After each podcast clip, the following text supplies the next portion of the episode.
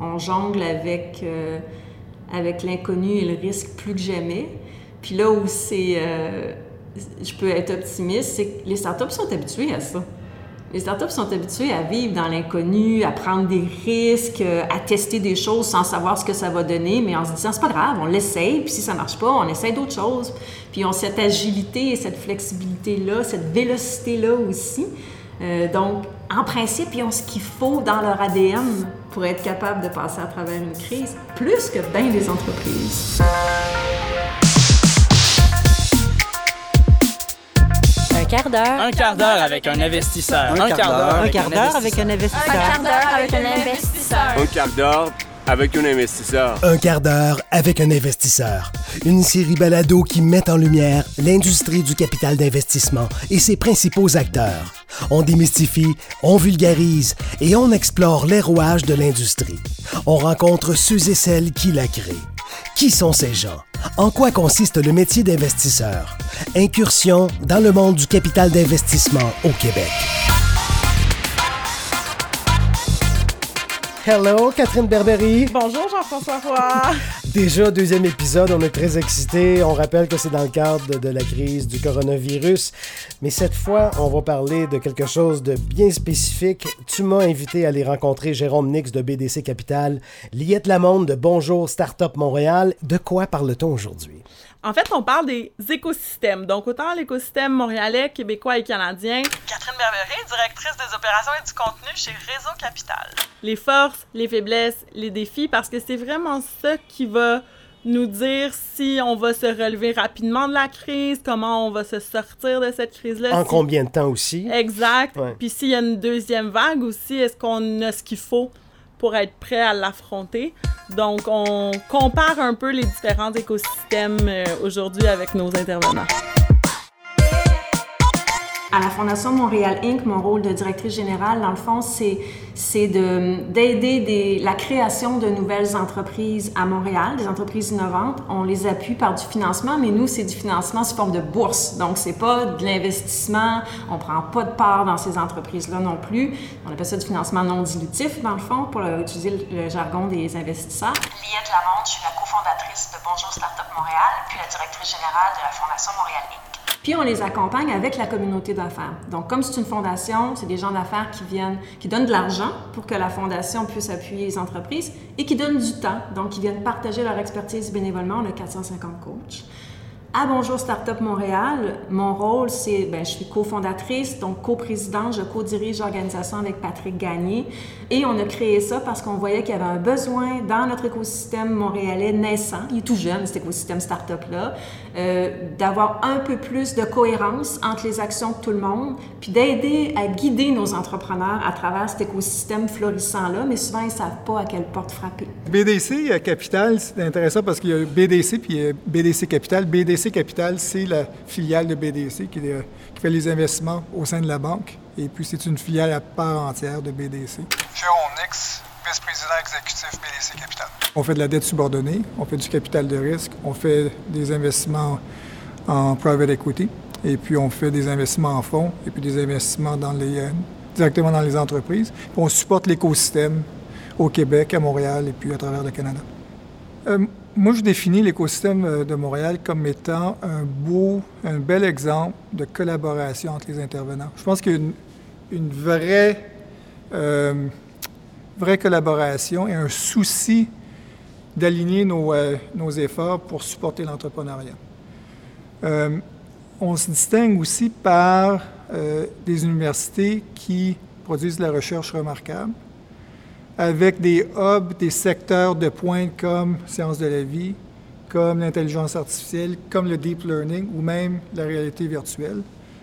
On se distingue aussi par des entrepreneurs qui sont capables de bâtir des entreprises avec très peu de ressources. On se distingue aussi par la capacité de développer les entreprises à moindre coût que dans d'autres juridictions à travers le Canada. Parce que les talents coûtent moins cher, parce que les loyers coûtent moins cher, parce qu'il y a des subventions pour supporter l'entrepreneuriat et puis le développement des entreprises. On, a une, une étude qui se fait à chaque année de Startup Génome qui nous compare à d'autres écosystèmes. Donc, c'est pas mal ça la mesure qu'on a pour pouvoir euh, voir où on en est. Euh, si on regarde la connectivité locale, Montréal s'en sort assez bien, mais par exemple, on voit que des villes comme Toronto puis Vancouver au Canada sont beaucoup plus tissées serrées dans les différents acteurs de l'écosystème que nous, on l'est à Montréal. Au niveau de la connectivité internationale, là, on a du chemin à faire, vraiment plus. On est moins bien connectés, nos startups voyagent moins même. Les fondateurs de startups voyagent moins dans les autres écosystèmes à Montréal que c'est le cas à Vancouver, qui est hyper connecté sur les marchés asiatiques, entre autres. Euh, si on regarde en termes d'accès au financement, ça s'est super bien développé dans les dernières années. C'est pas encore parfait, mais Montréal s'en tire assez bien. Euh, accès au talent, la chance qu'on a, la force qu'on a, c'est que le talent ici, par exemple les ingénieurs, est beaucoup moins coûteux que dans les autres écosystèmes. Euh, mais il faut s'assurer qu'il soit présent, qu'il soit toujours, qu'il en ait en, nombre suffisant. On a plusieurs universités. Ça, ça nous dessert bien d'avoir ces universités-là ici. Euh, puis finalement, en termes d'accès et de relations entre les grandes entreprises, les PME et les startups, là, il y a du travail à faire. Puis vraiment, Bonjour Startup travaille beaucoup sur des initiatives présentement pour renforcer les liens. Puis on va profiter de la relance pour le faire, étant donné qu'il y a tout un mouvement de solidarité locale, de est-ce qu'on peut regarder si on a des fournisseurs ici, ben c'est le temps justement d'utiliser les startups dans la relance en disant, ben avant de chercher une solution à tes nouveaux enjeux, toi la grande entreprise, partout sur la planète, nous, on va te présenter des entreprises d'ici qui peuvent répondre à tes besoins. Fais l'effort de, de, développer cette relation-là, même si c'est une nouvelle entreprise. Hein. Pourquoi c'est moins serré à Montréal? Je sais pas pourquoi c'est moins serré à Montréal. il y en a qui parlent de culture. On, on, travaille, on est habitué de travailler fort, chacun de notre côté, puis on n'a pas encore développé, je trouve, les, les relations naturelles de collaboration. Ça demande du travail aussi, travailler en collaboration. Hein? Euh, c'est jamais simple. Il faut que chacun euh, mette de son mettre de, l'énergie pour développer une relation de confiance. Euh, souvent, il y a des compromis à faire. C'est moins le fun de faire des compromis. Quand on est en affaires, on va aller plus vite. Donc, on pense que ça va aller ça va être plus fort aussi si on y va seul, mais c'est pas le cas. Moi, je crois beaucoup que les collaborations font en sorte que n'importe lequel projet, finalement, se réalise avec beaucoup plus d'impact. Puis c'est ça qu'on veut. On veut de l'impact. On veut de l'impact économique, on veut de l'impact social. Donc, il faut qu'on travaille ensemble pour, pour faire ça. Puis, il faut dire qu'entre les grandes entreprises puis les startups, on parle de deux univers complètement différents.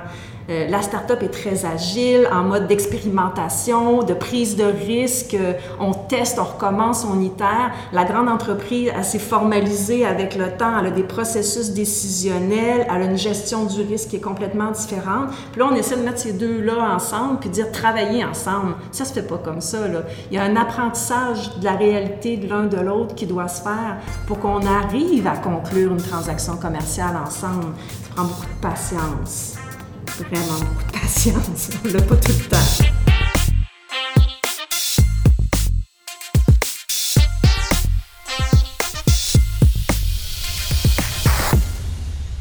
Euh, si, on, euh, si on voit au point de vue investissement, on pourrait dire investissement, puis je le mesure en dollars investis en capital de risque versus le produit national brut. On est le cinquième pays au monde pour la concentration des, euh, des investissements en capital de risque qui va supporter l'entrepreneuriat et puis les startups.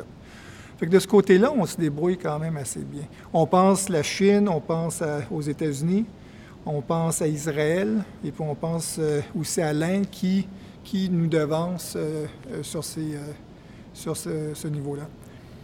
On pense aussi que, au point de vue de la capacité de démarrer des entreprises et puis les amener jusqu'à 50 millions de valeur, on se débrouille bien, puis on est encore là dans, le peloton euh, de tête. Là où est-ce qu'on a plus de défis, c'est vraiment être capable d'amener les entreprises à 250 millions et puis même avoir généré des sorties d'un milliard ou ce qu'on appelle les unicorns.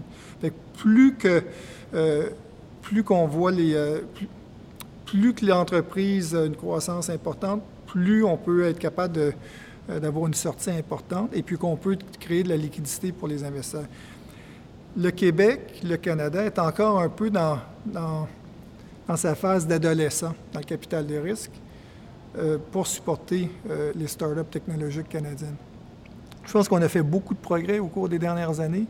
Je pense qu'on a une augmentation de la diversité des sources de capital, à la fois au point de vue general partner, il y a une diversité au point de vue investisseurs institutionnels, mais on ne voit pas encore des entrepreneurs qui ont bâti des, entreprises d'un milliard et puis qui vendent leur entreprise et puis qui recyclent, ils se recyclent dans, l'écosystème. On voit des sorties de 50 millions, on voit des sorties de 250, 300 millions, mais il faut vraiment accélérer le rythme de redémarrage d'entreprise par des, euh, des gens qui ont eu du succès et puis qui ont su monter des équipes, qui ont su vendre leurs produits au Canada et à l'étranger. Je pense qu'au Canada, on commence à avoir des succès comme on, peut penser à Shopify, on peut penser à Lightspeed, on peut penser à Sonder qui n'est euh, euh, pas une sortie, mais qui, est une unicorn. On peut penser à Newvie qui a été backé par NovoCap. Fait qu'on commence à avoir des entreprises de forte envergure mais il en faut plus parce que ce qu'on veut, c'est être capable de recycler ces entrepreneurs-là pour recréer des, euh, startups qui vont accélérer beaucoup plus rapidement que, que dans leurs dernières entreprises.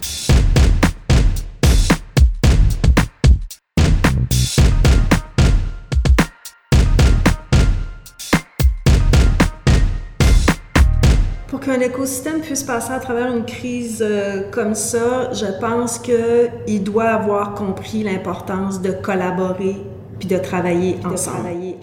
Travailler ensemble. Ça, c'est sûr et certain, on s'en sort pas.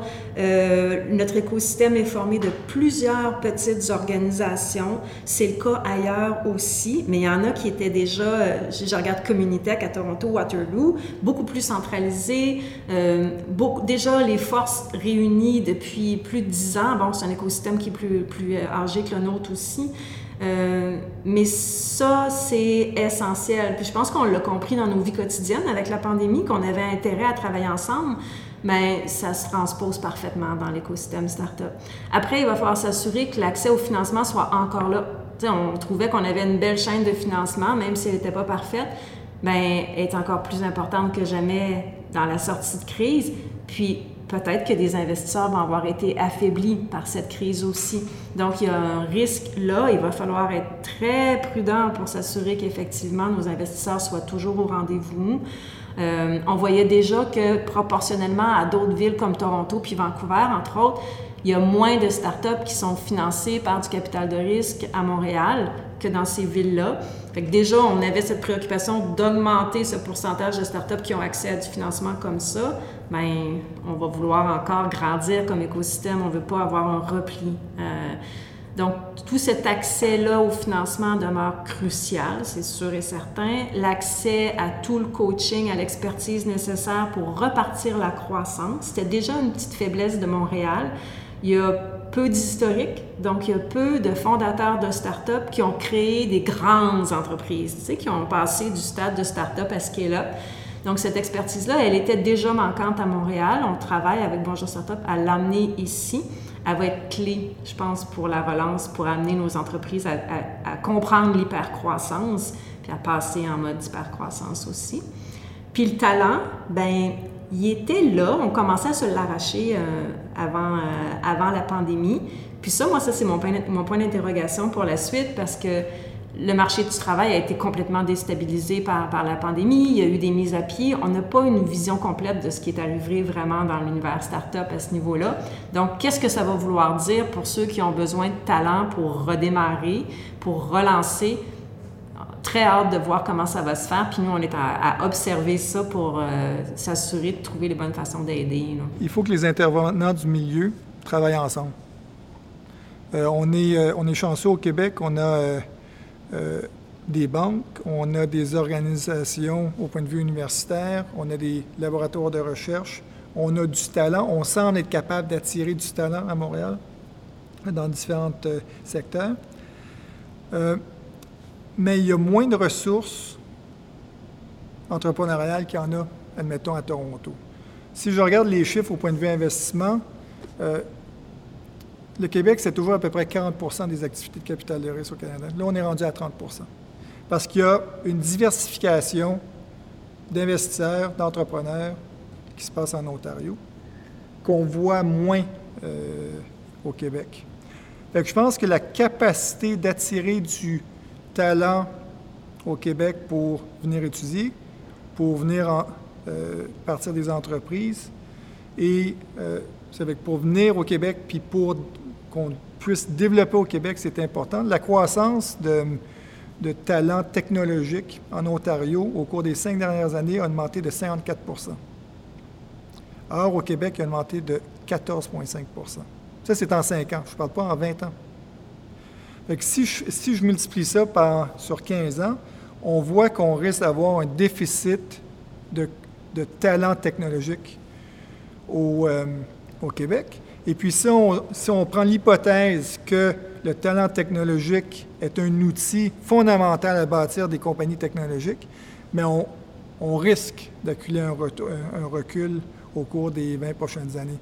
Tout ce qu'on peut faire pour encourager nos jeunes à entreprendre des études dans, euh, euh, en ingénierie ou, dans les, les, secteurs, ce qu'on appelle en anglais les STEM, tout ce qu'on peut faire pour encourager les facultés de ces, euh, des universités à encourager l'entrepreneurship ou l'entrepreneuriat au niveau universitaire, mais dans des, dans des secteurs technologiques. Tout ce qu'on peut faire pour encourager ces, euh, ces étudiants-là à participer dans des programmes d'entrepreneuriat comme les accélérateurs, et puis tout ce qu'on peut faire en tant que société pour être capable de soutenir le démarrage d'entreprises technologiques. Puis qu'est-ce qu'on peut faire pour aider à recruter du talent pour compléter ces, équipes euh, euh, de, fondateurs, c'est un investissement à long terme, puis on ne peut que récolter euh, les fruits de nos, investissements, mais c'est un cycle qui prend du temps. Et puis ce que j'ose espérer, c'est qu'on ne va pas prendre trop de retard sur ce, sur ce front-là. Je pense que pour la sortie de crise, en fait, là où Montréal peut bien s'en sortir par rapport à d'autres. Je trouve que nos gouvernements ont vite compris qu'il fallait qu'ils prennent le pas de la demande qui n'existe plus, ou en tout cas qui, qui est pas mal disparu. Ils sont vraiment en mode de faire ça. Euh, moi, je suis optimiste aussi quand je vois tout ce qui a été lancé comme initiative de d'achat local. J'espère que l'achat local va pas se limiter aux biens de consommation, mais que les entreprises qui achètent des services de d'autres entreprises, euh, donc éventuellement de start-up, euh, vont aussi avoir cette préoccupation-là de, favoriser nos fournisseurs ici pour grandir. Euh, que les gouvernements aussi vont faire le pas de, modifier ou adapter leurs règles d'appel d'offres publics pour qu'il y ait de la place pour les startups là-dedans. Je pense que cette réflexion-là, elle est en cours. C'est sûr qu'on est beaucoup en discussion avec les gouvernements, puis c'est quelque chose qu'on attendait depuis longtemps. Puis on dirait que la pandémie vient amener des opportunités nouvelles euh, de faire bouger les gouvernements d'une façon qu'ils l'auraient pas fait autrement. Euh, ce que j'aime à Montréal, puis je trouve qu'il va nous aider encore, c'est qu'on a maintenant une mairesse qui s'intéresse aux startups puis qui en parle beaucoup. Et puis ça, c'est un peu le rêve qu'on avait d'avoir un leader local prêt à assumer ce rôle d'ambassadeur euh, de l'écosystème des startups. Je dis pas qu'on l'a nommée ambassadrice des, startups, c'est pas ça, mais je trouve qu'elle joue bien ce rôle-là. Puis c'est assez fondamental. On l'a vu à Amsterdam, quand la ville d'Amsterdam a décidé que c'était important de développer des startups, et on fait ça il y a plus que cinq ans. Wow, Amsterdam a monté en flèche dans les classements mondiaux, puis maintenant, il attire des investisseurs, il attire plein, plein de monde parce qu'il y a eu un spotlight qui s'est mis sur la ville. Donc, il y a ce positionnement-là qui est en train de se faire. Je ne dis pas que c'est parfait, mais c'est en train de se faire. En tant qu'investisseur, je vois euh, des valeurs d'entreprise qui vont être euh, revues à la baisse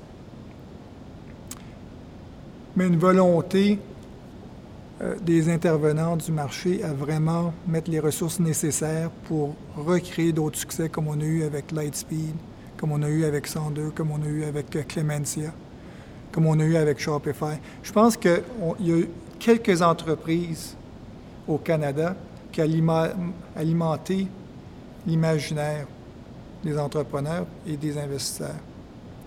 Quand on regarde euh, avec euh, Clarissa Desjardins, son mari vient, d'être, euh, vient de faire repair. Dans un couple, on parle de une, un très grand succès avec Clémentia, une, un appel d'offre publique pour l'entreprise. Et deux ans plus tard, on a Repair qui a fait un IPO qui a été un très grand succès. Fait il y a certaines entreprises comme ça qui nous interpellent qui, dit, qui nous fassent dire, réfléchir puis dire oui, c'est possible. Je pense qu'on est victime d'avoir pensé trop petit il y a une dizaine d'années. Là, il y a des gens qui commencent à penser grand. Et puis quand on voit la, euh, la valorisation de Shopify, Lightspeed et puis d'autres entreprises, ce qu'on a besoin, c'est en faire dix autres comme ça. Puis je pense que les gens croient sincèrement est capable d'en partir dix autres au Canada. À court et à moyen terme, ce que je vois, c'est euh, une société qui, fait face à des enjeux nouveaux. Euh, autant au niveau individuel, commercial, gouvernemental, euh, puis qui va devoir trouver des solutions nouvelles et qui va comprendre toute l'importance de l'innovation. C'est un peu un buzzword. C'est un peu facile de dire Ah, on veut créer un Québec innovant. Là, on n'a pas le choix. On n'a pas le choix de trouver des nouvelles réponses à nos nouveaux enjeux.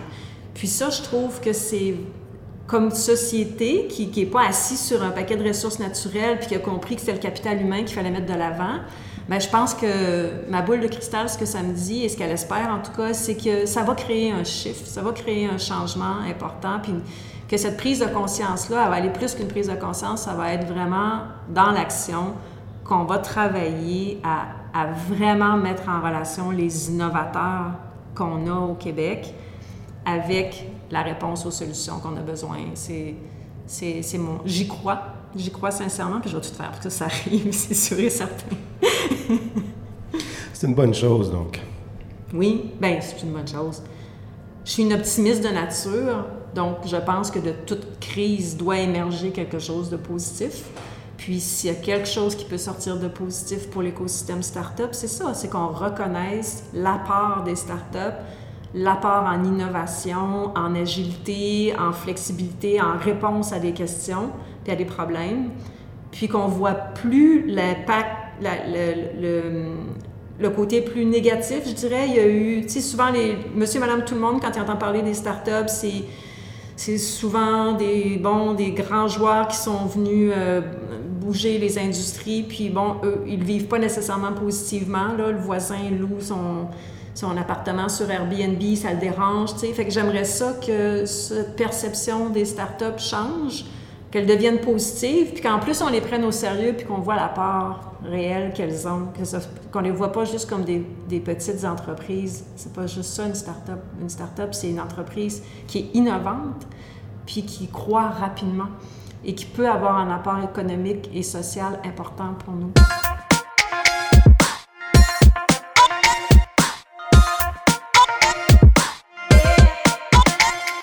De cette crise-là, là, moi, je pense qu'on apprend, on apprend la solidarité, on apprend l'importance de se serrer les coudes quand ça va pas bien, et j'espère qu'on va continuer à se serrer les coudes quand ça va bien aller aussi. Nous, on n'a pas mis les pieds au bureau euh, depuis le, 13 mars, mais on a augmenté de 100 investissements, euh, de, de 100 nouvelles compagnies dans notre portefeuille.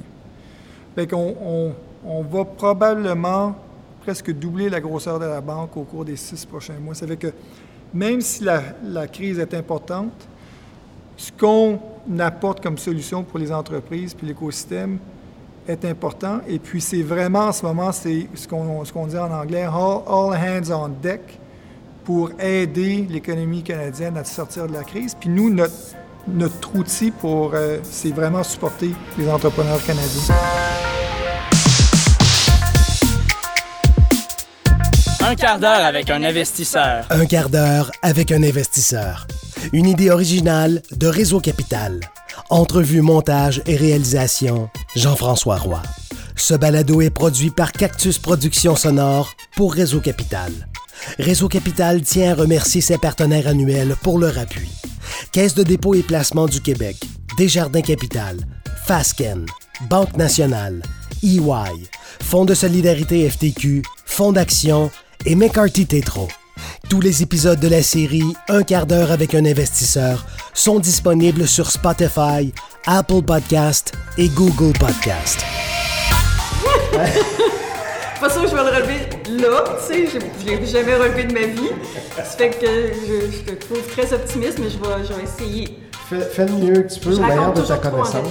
OK, me- ben, écoute, Quand je raconte ça. quelque chose, mon chum me dit toujours Attends, je t'arrête là.